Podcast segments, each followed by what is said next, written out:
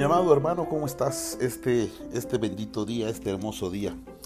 Es para mí un honor, como siempre, estar aquí contigo, estar con todos ustedes que nos hacen y que nos honran con el favor de su presencia y que nos hacen el honor de acompañarnos y de escucharnos. Es para mí también un honor poder hablarte este día de la palabra de Dios y poder ser de ayuda y poder ser de utilidad en el servicio hacia nuestro Señor Jesucristo. Hermano, antes que podamos empezar y antes de que empecemos y continuemos con la saga de Pedro, eh, espero en el Señor y es mi petición que el Señor te haya bendecido en este día, pero sobre todo espero que todo lo que te hayas propuesto, planeado y hecho, el Señor lo esté bendiciendo y lo esté llevando y te esté dando un muy buen éxito. Bien, mis hermanos, como siempre, como se los comento, pues estamos aquí contentos, estamos muy felices de poder grabar este, este audio, estos podcasts para ustedes y para la gloria del Señor. Como saben, estamos estudiando la vida de Pedro en esta saga del apóstol Pedro, de Simón, Simón Bar Jonás, en nombre de Pedro. Y a partir de este día le vamos a dar una vuelta completa a lo que son las sagas y vamos a empezar con el apóstol Pedro para este segundo capítulo no voy a llevar a un objetivo este, esta saga ni este capítulo. Simplemente te quiero hablar de quién era Pedro. Porque después te voy a hablar de quién era Juan y también te voy a explicar y te voy a enseñar quién era Lucas y quién fue Mateo y quién fueron estos hombres, estos grandes hombres de Dios, estos héroes de la fe, estos apóstoles, estos servidores. Llevándote y queriéndote hacer eh, conciencia de que por algún motivo el Señor te llamó a ti y de que por algún motivo el Señor te trajo y te ha mantenido hasta este día. Yo estoy seguro que a lo largo de tu vida, no importa si tienes 20, si tienes 30, si tienes 40 o si tienes 50 años, el Señor ha manifestado su mano, su mano de amor sobre tu vida. El Señor ha tenido a bien mantenerte hasta este día. Es innegable que Dios tiene un propósito para tu vida. No puedes decir, no puedo decir que no el Señor te tiene para algo. El Señor quiere un propósito. El Señor va a usarte y el Señor quiere usarte para algo en especial. Eh, para eso vamos a abrir nuestra Biblia en el Evangelio según San Lucas, en el capítulo 5, que es el capítulo con el que empezamos esta, esta saga, mi querido, mi amado hermano. Y te voy a leer así. Aconteció que estando Jesús junto al lago de Genezaret, el gentío se agolpaba sobre él para oír la palabra de Dios, y vio dos barcas que estaban cerca de la orilla del lago, y los pescadores, habiendo descendido de ellas, lavaban sus redes, y entrando en una de aquellas barcas, la cual era de Simón, le rogó que la apartase de tierra un poco, y sentándose enseñaba desde la barca a la multitud. Fíjate, mi hermano, hermano que me estás escuchando, hermana joven, señorita que nos haces el favor de escucharnos y que estás acompañándonos en estas sagas. Es bien interesante para mí, estudiando esta parte, cómo el, escritor Lucas hace mención de que cuando Jesús llega a ese lago de Genezaret y empieza a acercarse a las barcas, Jesús observa que hay dos barcas. Y dice también que en estas dos barcas o junto a estas dos barcas estaban los pescadores, estaban los dueños de aquellas barcas. ¿sí? Dice el versículo 2, y vio dos barcas que estaban cerca de la orilla del lago y los pescadores, habiendo descendido de ellas, lavaban sus redes. Pero el Señor Jesucristo escoge específicamente una barca no se subió a las dos barcas, ¿verdad? No iba con un pie en una, no iba con un pie en otra, no echó un volado, no dijo, bueno, pues si cae cara o si cae sol, este, pues me subo a la, color madera, y si cae águila o si cae sello o si cae cruz, me subo a la, a la barca color, este, color café. El Señor escogió y buscó subirse específicamente a una barca, y esta barca era la de Simón. Quiero que, lleves, quiero que llegues a la reflexión, hermano, de que el Señor te ha buscado. El Señor te ha escogido, ¿sabes? tienes que entender, tenemos que entender y nos tiene que quedar bien claro que a esta nuestra vida y cuando el Señor nos alcanzó, nos escogió. Nosotros fuimos esa barca que el Señor escogió. Y esa barca que el Señor escogió en ese momento en el lago de Genezaret fue escogida específicamente para que trasladara a Jesús y para que la multitud pudiera escuchar lo que Él quería decir. Esa barca, hermano, que había sido creada, no sé, a lo mejor un año atrás, a lo mejor 10 años atrás, no sé cuánto tiempo de vida tenía esa barca, no sé cuántos años haya estado navegando esta barca, no sé cuántos pescados, no sé cuántas noches, pero esta barca ya tenía una historia, ya tenía una vida.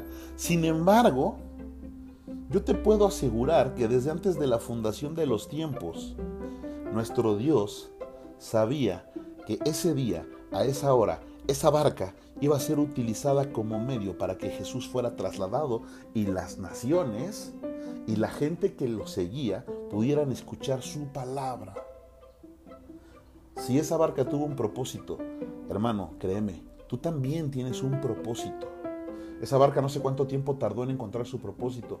¿Te imaginas al, carpintero que la labró, al, al, carpintero que la talló, al carpintero que le dio forma, al artesano que hizo la vela, al artesano que diseñó los, los remos de esta barca, ellos no tenían idea de que un día el mismo Dios iba a ser, iba a ser quien utilizara esta barca para que la gente pudiera escuchar su palabra y llegar al conocimiento y a la salvación.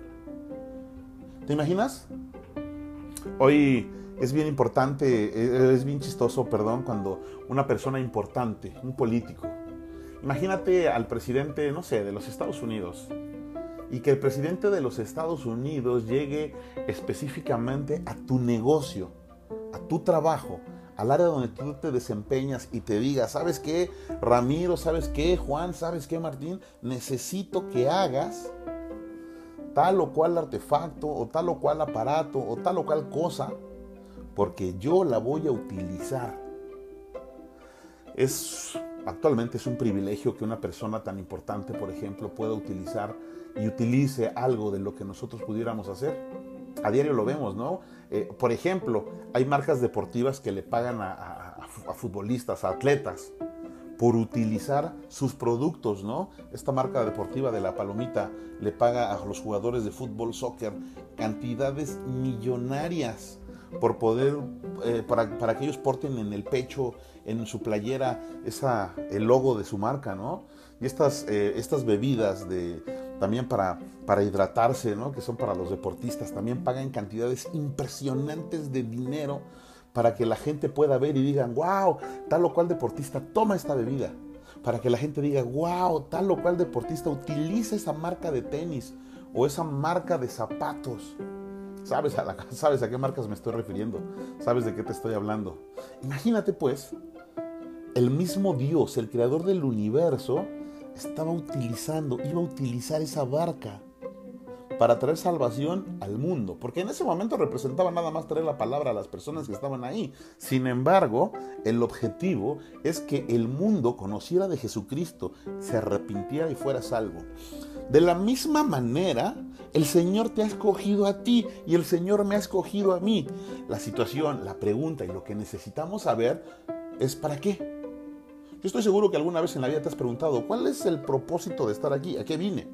¿Para qué fui hecho? No importa la edad que tengas, seguro que te lo has preguntado. Si no te lo has preguntado, yo quiero que te lo preguntes. ¿Para qué estás aquí, hermano? ¿A qué fuiste traído? Nacer, crecer, reproducirte y morir. Ese no es el propósito del hombre. Hoy en la actualidad es nacer, estresarte, crecer, estresarte más, eh, casarte, estresarte más, reproducirte, estresarte más y morir estresado. Dios no te trajo para eso. Dios tiene un propósito para tu vida y tiene un propósito para mi vida. Imagínate, si esa barca tenía un propósito, tu vida, que es mucho más valiosa, tiene un propósito. Es importante preguntarle a nuestro Señor y que ahí en la intimidad quizás de nuestro cuarto, en la intimidad de nuestra alcoba, en la intimidad de nuestra casa, le, le empezáramos a preguntar a Dios, bien, ¿cuál es mi propósito? Señor, ya tengo 50 años. Señor, ya tengo 65 años. Señor, tengo 22 años. ¿Cuál es el propósito de mi vida? No puedo, no quiero pasar mi vida sin saber para qué fui hecho, sin saber para qué fui creado, sin saber para qué fui llamado. Yo espero mi querido hermano, mi amado hermano, que empieces a preguntarte y que le empieces a preguntar a Dios cuál es tu propósito de vida. Bien, esta barca, sin ser un objeto con vida, había encontrado y había descubierto, y todos descubrimos para qué había sido creada. Quiero que me acompañes en el Evangelio de Mateo, el Evangelio según San Mateo, en el capítulo 26. Mateo 26. Yo también estoy leyendo aquí la Biblia, hermano, no puedo tener apuntadas a veces todas las citas. Entonces, en el momento en el que te las estoy dando a ti, también las estoy eh, buscando, por si escuchas el ruido de las hojas. Evangelio según San Mateo capítulo 26, versículo 69. Dice así la palabra del Señor. Pedro niega a Jesús. Pedro estaba sentado fuera, en el patio, y se le acercó una criada diciendo, tú también estabas con Jesús el Galileo. Mas él negó delante de todos, diciendo, no sé lo que dices. 71. Saliendo él a la puerta, le vio otra y dijo a los que estaban allí, también éste estaba con Jesús el Nazareno. Pero él negó otra vez con juramento, no conozco al hombre. Un poco después, acercándose los que por allí estaban, dijeron a Pedro, verdaderamente también tú eres de ellos, porque aún tu manera de hablar te descubre. Entonces él comenzó a maldecir y a jurar, no conozco al hombre y enseguida cantó el gallo. Bien, esta historia no todos la conocemos, a lo mejor no la habíamos leído en este Evangelio, a lo mejor no la habíamos leído eh, de, la escritura de Mateo, pero sabemos ¿no? a lo que se refiere cuando Pedro, después de que Jesús es apresado, después de que Jesús es ya llevado preso, le niega.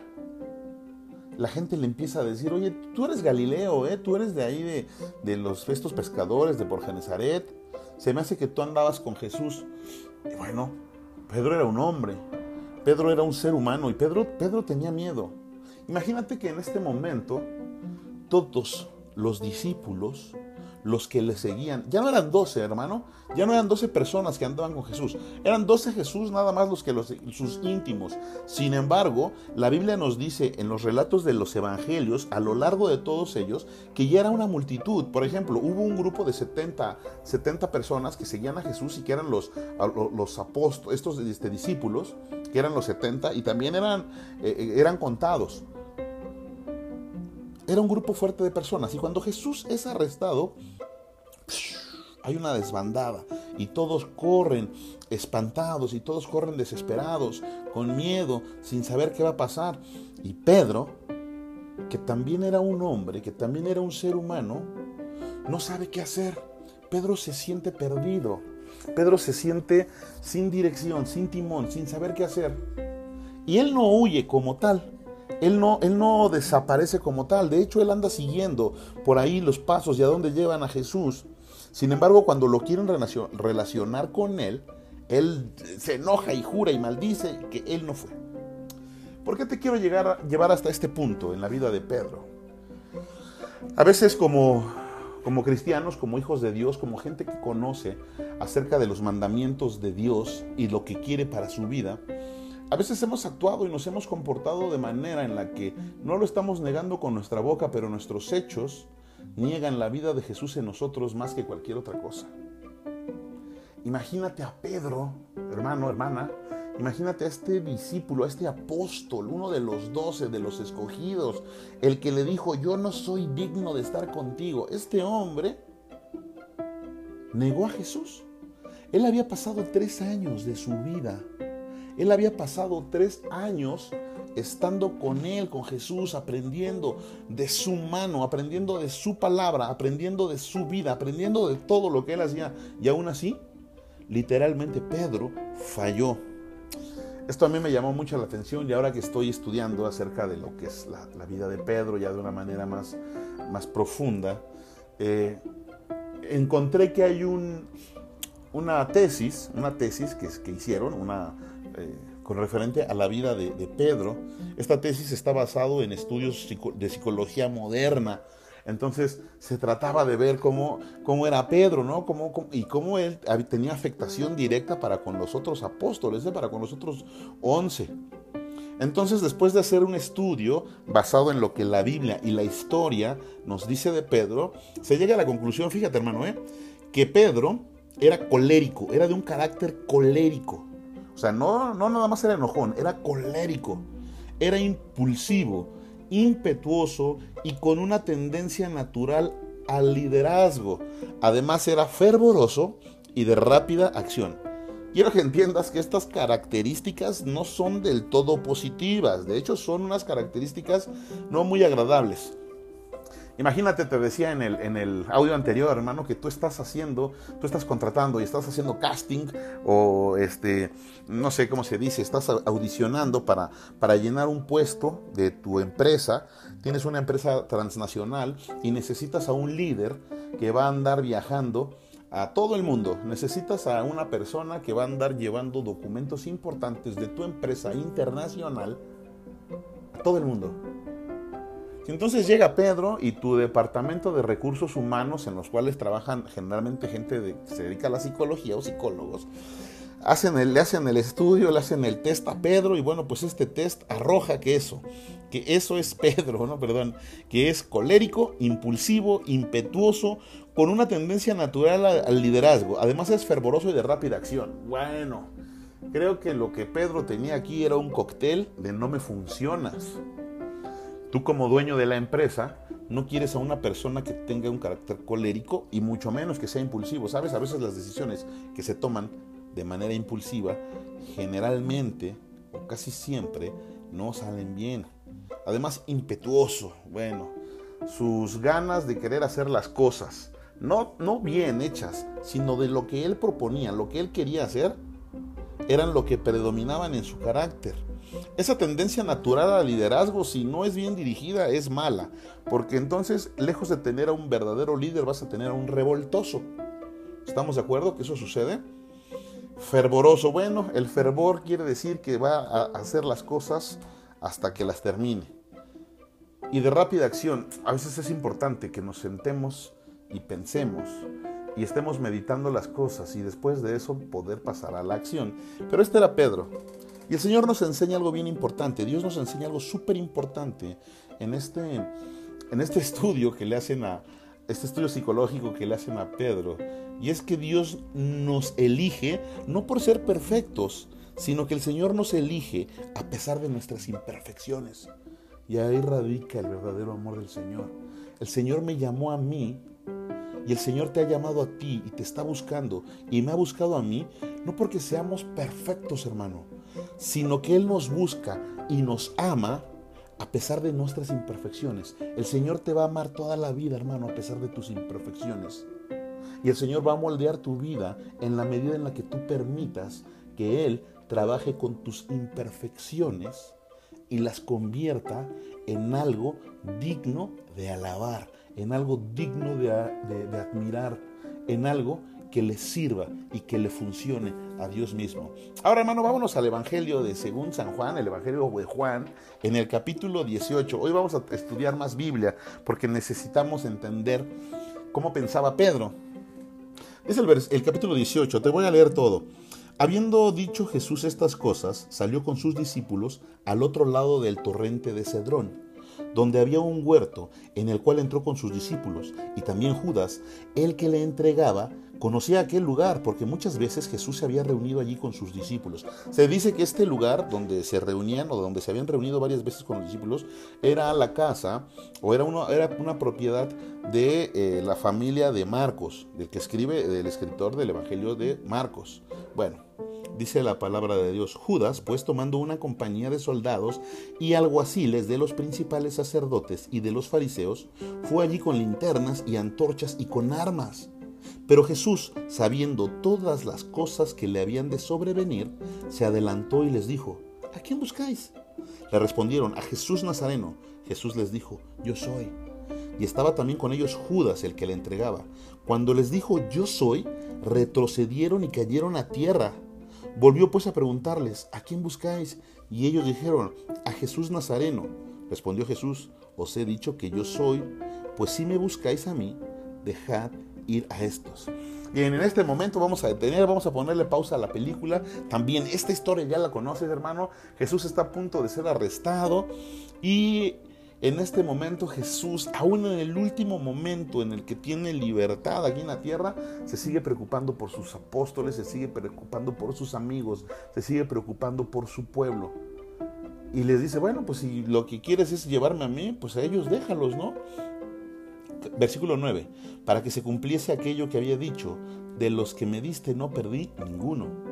Entonces Simón Pedro, que tenía una espada, la desenvainó e hirió al siervo del sumo sacerdote y le cortó la oreja derecha, y el siervo se llamaba Malco.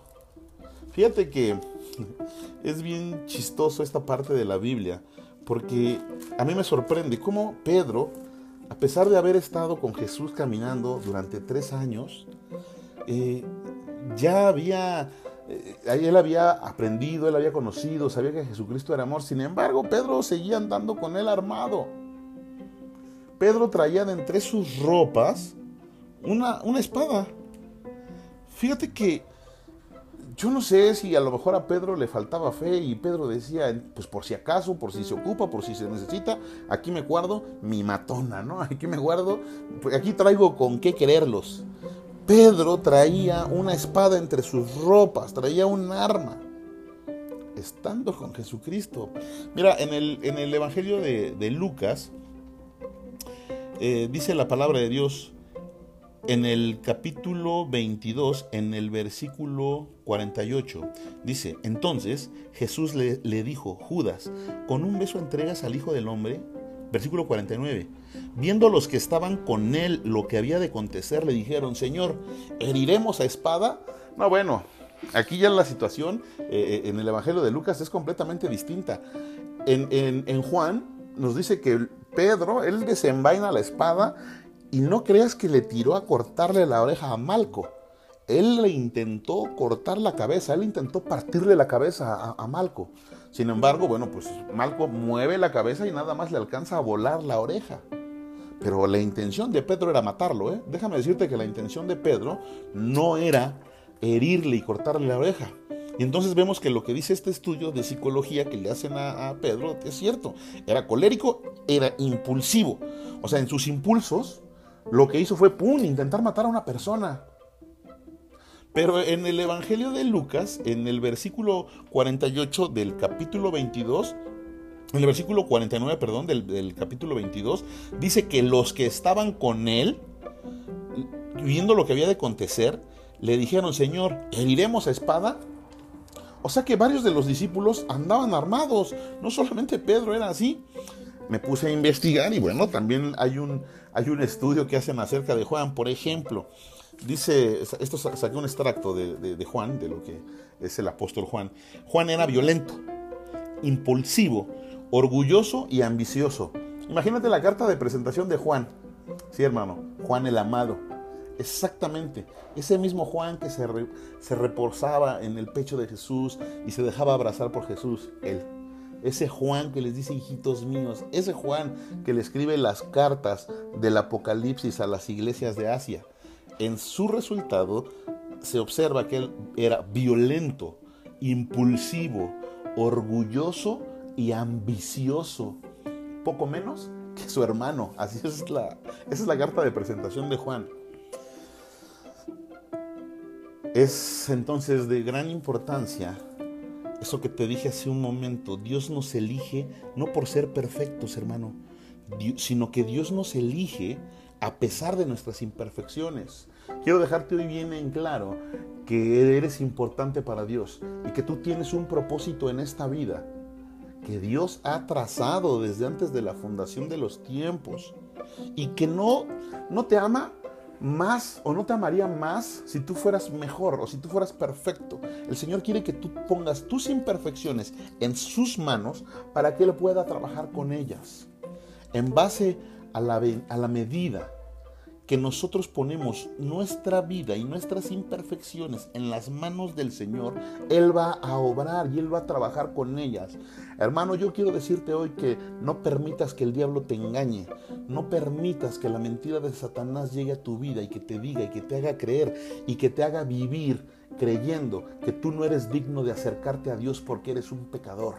Déjame que decirte en este día que a ti como pecador y a mí como pecador, el Señor ha venido a buscarnos y el Señor vino a rescatarnos y vino a pagar con precio de sangre por tu vida pecaminosa y por mi vida pecaminosa. El Señor quiere utilizar tu vida y quiere cambiar tus imperfecciones para que pueda ser glorificado el nombre de Dios a través de tu vida y de tu cambio. El Señor te está buscando, el Señor tiene un propósito para tu vida y este propósito se va a cumplir en la medida en la que tú pongas tus imperfecciones, tus impurezas, tus cosas malas en las manos del Señor y Él va a obrar grandemente. Y cuando tú hagas eso, hermano, en ese momento vas a entender para qué fuiste creado. En ese momento vas a saber cuál es tu propósito en esta vida y en ese momento vas a saber ¿Para qué te ha llamado Dios? ¿Por qué te permitió nacer? ¿Por qué te permitió estar aquí? ¿Nunca te has preguntado por qué te salvó de ese asalto? ¿Por qué saliste vivo de ese accidente? ¿Nunca te has preguntado por qué cuando a todos les pasó algo, tú sobreviviste y tú saliste bien y el Señor te ha sacado bien librado? Si nunca te lo has preguntado, déjame, hoy te voy a dar la respuesta. La respuesta a esa pregunta que no te has hecho es, Dios tiene un propósito para tu vida. Y ese propósito se va a cumplir cuando tú se lo permitas al Señor. Te quiero dejar con esto, hermano, diciéndote que Pedro era una persona que a pesar de haber vivido tres años con Jesús, no había sido transformado del todo. ¿eh? Sin embargo, el Señor no lo había desechado. Y Pedro había llegado al punto incluso de negarlo. Pedro había llegado al punto de andar armado, aun cuando andaba caminando con Jesucristo. Pedro traía su espada, su matona, su filetero, como le quieras decir. Pedro la traía con él y no nada más eso, sino que estando el mismo Jesús ahí, intentó matar a Malco. No pudo, pero intentó hacerlo. Pedro era colérico, impulsivo, impetuoso, con una tendencia natural al liderazgo, fervoroso y de rápida acción. Yo no sé cómo seas tú, hermano. Lo que yo sí sé es que el Señor tiene un plan para tu vida. Permíteme orar por ti, hermano, para despedir este, este capítulo del día de hoy. Padre, muchas gracias te quiero dar por la vida que nos has prestado y que nos has dado a cada uno de mis hermanos que me escuchan y a mí mismo. Señor, te quiero pedir en este día que tú empieces a trabajar con nosotros, que tu Espíritu Santo se empiece a mover en la vida de cada uno de nosotros y que nos hagas entender que tú tienes un llamado para nuestra vida, que tú tienes un propósito maravilloso para la vida de mis hermanos y que este propósito quieres cumplirlo y es el tiempo en el que vas a empezar a demostrarnos y a decirnos qué es lo que quieres hacer con nuestra vida. Bendice a mis hermanos, protégelos, guárdalos de todo el mal y guíalos. En el nombre de Jesús, amén y amén. Mi hermano, pues como siempre, te pido que me ayudes a compartir este audio, este podcast. Reenvíalo a tus amigos, reenvíalo a la gente que conozcas. Ayúdanos a, propagar el Evangelio, ayúdanos a propagar la palabra del Señor, porque en esa medida en la que tú me ayudes a propagar esto, el Señor también va a bendecir a otras personas. También acompáñanos en nuestra página de Facebook que se llama Sagas de Conocimiento. Compártelas, dale like, compártela. Mi hermano, el Señor te bendiga y no te olvides, tenemos un invitado sorpresa en estos días. Va a ser de mucha bendición para nuestras vidas. Dios te bendiga mucho, hermano. Hasta luego.